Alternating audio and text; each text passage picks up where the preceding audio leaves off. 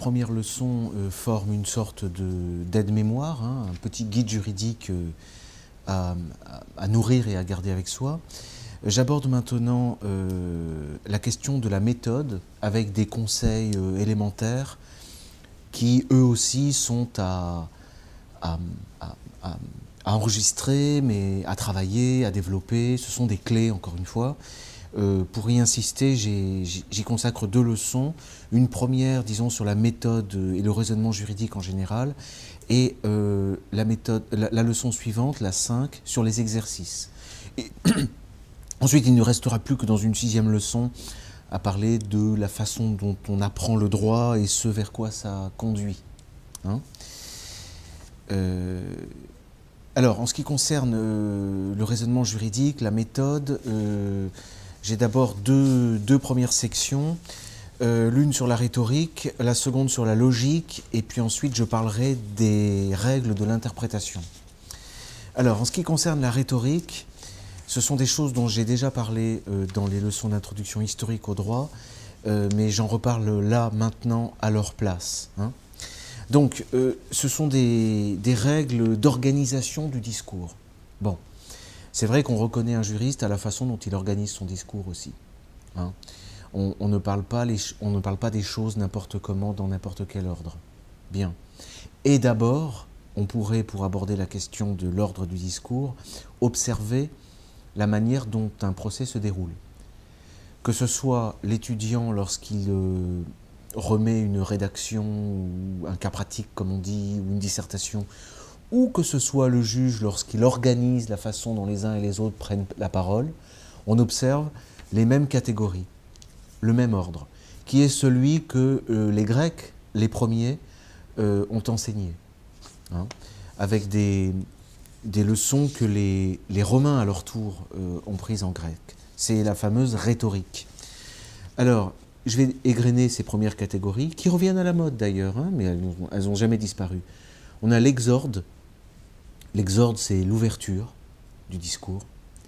Ensuite, on a la narratio. La narratio, ce sont les faits. C'est le cas. Le cas. Ensuite vient la confirmatio. La confirmation porte sur la preuve des faits. Ensuite vient la division. La division, c'est euh, la position du cadre de la discussion. C'est la position du problème. Comme on dit dans les dissertations en littérature ou en philosophie, c'est poser la problématique. Ensuite, on a la confirmation, c'est le pour. La réfutation, c'est le contre. Et la péroraison, c'est la conclusion. Voilà. Je, peux reprendre euh, éventuellement en les, en les commentant euh, ces, différentes euh, catégories. Bon, l'exorde est un peu à part parce que c'est l'ouverture. Euh, c'est jamais qu'une manière euh, d'intéresser les gens. Il n'y a, pas vraiment de règles, mais il est vrai qu'on ne peut pas commencer tout de suite directement par les faits. Mais les faits viennent en premier. Et ça se présente vraiment comme une, comme une dissertation. On, présente les faits, ensuite commence la discussion sur les faits. La discussion, c'est une question, on pose une question, et la discussion proprement, dite, c'est le pour et le contre. Et puis vient euh, la conclusion. Dans une décision de justice, de la même façon, on pose les faits, on organise la discussion autour des questions, tout ça forme les motifs, et ensuite dans le dispositif, on donne euh, la conclusion. Euh, dans un procès, les choses s'organisent selon cet ordre-là, c'est-à-dire que on a d'abord l'ouverture, euh, c'est l'exorde, donc les magistrats rentrent, on présente les uns et les autres. Première phase du procès, c'est l'enquête, où on interroge les, prévenus, on interroge les témoins, on, on, vérifie les preuves, et puis on passe à la discussion qui est beaucoup plus formelle et qui, à Rome d'ailleurs, donnait lieu à une coupure bien plus radicale parce qu'elle avait lieu devant un autre juge, qui est que sont les plaidoiries. Et avec les plaidoiries, on a le pour, par exemple le, dans, le cas du procès pénal, c'est la plaidoirie la, du ministère public, et le contre, c'est la défense. Et la péroraison, c'est-à-dire la conclusion, c'est le délibéré, c'est le moment où le juge, lui, se lève et donne son jugement. Voilà. Donc ça suffira pour euh, illustrer euh, les catégories de la rhétorique, mais tout, discours juridique doit être organisé euh, selon cette, cette, cet ordre de bataille, hein, puisque la rhétorique, c'est jamais que la bataille des idées hein, et la bataille du discours. Alors maintenant, je passe à la, à la logique. Euh, là, on est encore avec les Grecs, puisque le, grand découvreur du syllogisme, c'est Aristote. En tout cas, c'est dans les livres d'Aristote, les, premiers, que l'on trouve euh, l'importance du syllogisme. Et c'est marquant parce qu'on ne trouve euh, pas l'équivalent dans les ouvrages de logique, car il y en a, de logique hindoue, hein, dans le droit hindou, ou même dans la logique juive, dans le Talmud ou chez les juifs, il n'y a pas, ce, a pas ce cette découverte. Hein. Et de même chez les Chinois. Hein. Chez les Chinois aussi, il y a un système comme ça. On ne trouve pas ça euh, dans les autres, euh, disons, euh, civilisations. Alors, le premier, ce qu'il faut bien comprendre, c'est que les catégories du syllogisme euh, ce ne sont pas elles qui vont vous aider à trouver une solution. En réalité, comment ça se passe? D'ailleurs, il faut expérimenter hein, euh, la solution des cas. Vous avez, vous, avez, vous avez un problème, en fait, mais confus. Vous avez, pour arriver à, en trouver la solution, il faut commencer par euh, l'exprimer de manière casuistique, c'est-à-dire arriver à en faire un cas. Bon. Et quand vous avez le cas, vous trouvez une solution. Mais la solution n'est pas forcément argumentée.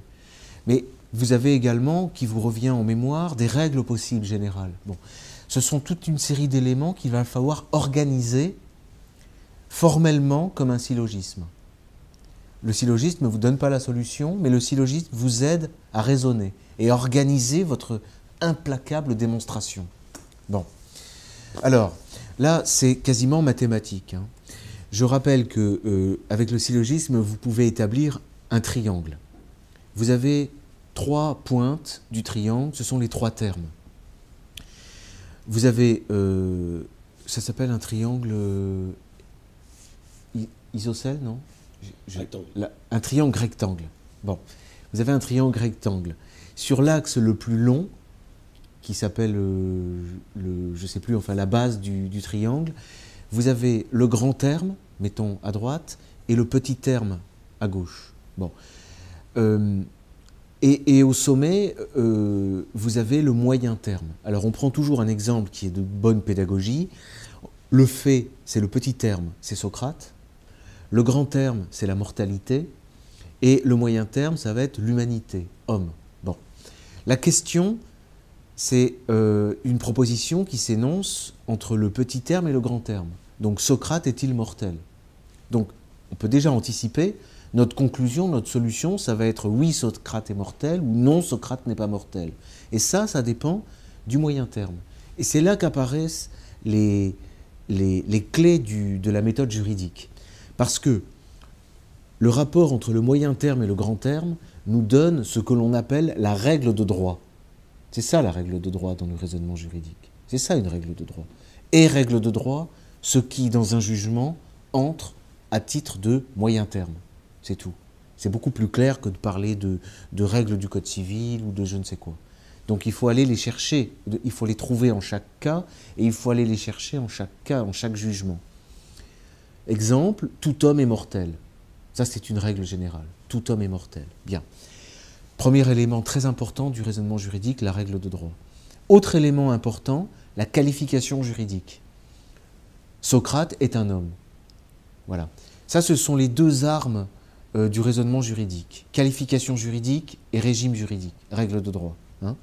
Socrate est un homme, tout homme est mortel, donc Socrate est mortel. C'est important parce que, en l'occurrence, ça montre que la, science du droit travaille avec ce qu'on appelle des notions. Homme, dans notre exemple, c'est une notion. Mais la diffamation est une notion. L'injure est une notion. Ce qui fait une notion, c'est d'entrer à titre de catégorie dans une règle de droit. C'est pour ça que j'ai dit euh, dans une intervention que l'antisémitisme n'était pas une notion juridique. Parce que la loi ne parle pas d'antisémitisme. La loi parle de, provocation à la haine raciale. Euh, avec l'antisémitisme, on est dans l'appellation relative aux faits. Et la question est de se savoir si l'antisémitisme, en tel et tel cas, dans telle circonstance, voyez, est un. Alors, euh, l'étude du droit consiste effectivement à étudier les notions, à les distinguer les unes des autres, distinguer par exemple la diffamation de l'injure, à définir les notions, parce que la définition de la notion va nous aider à opérer une qualification dans tel et tel cas. Il faut également connaître les cas euh, les, plus, révélateurs, donc avoir une science du cas, une bonne culture euh, générale euh, du point de, vue, de ce point de vue, et puis également connaître les règles de droit, c'est-à-dire savoir si l'homme est mortel ou non mortel. Bon, et, vous avez bien des, occurrences où la règle n'est pas évidente. Est-ce que la, définition, est-ce que la diffamation va être interdite? Oui, mais elle peut ne pas l'être. Hein. Donc connaître les règles, connaître la définition des notions, ça permet euh, de... C'est un peu l'objet de la science du droit. Euh, c'est un, chapitre euh, qui ouvre d'ailleurs une fenêtre, comme bien des chapitres de cette introduction au droit, avec la philosophie. Hein. Parce que avec ces questions, on est directement dans la querelle des universaux. Hein.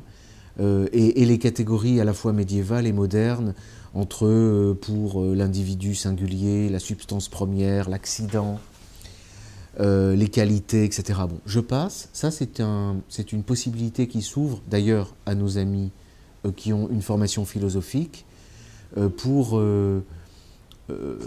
nourrir leur, réflexion et nourrir la recherche.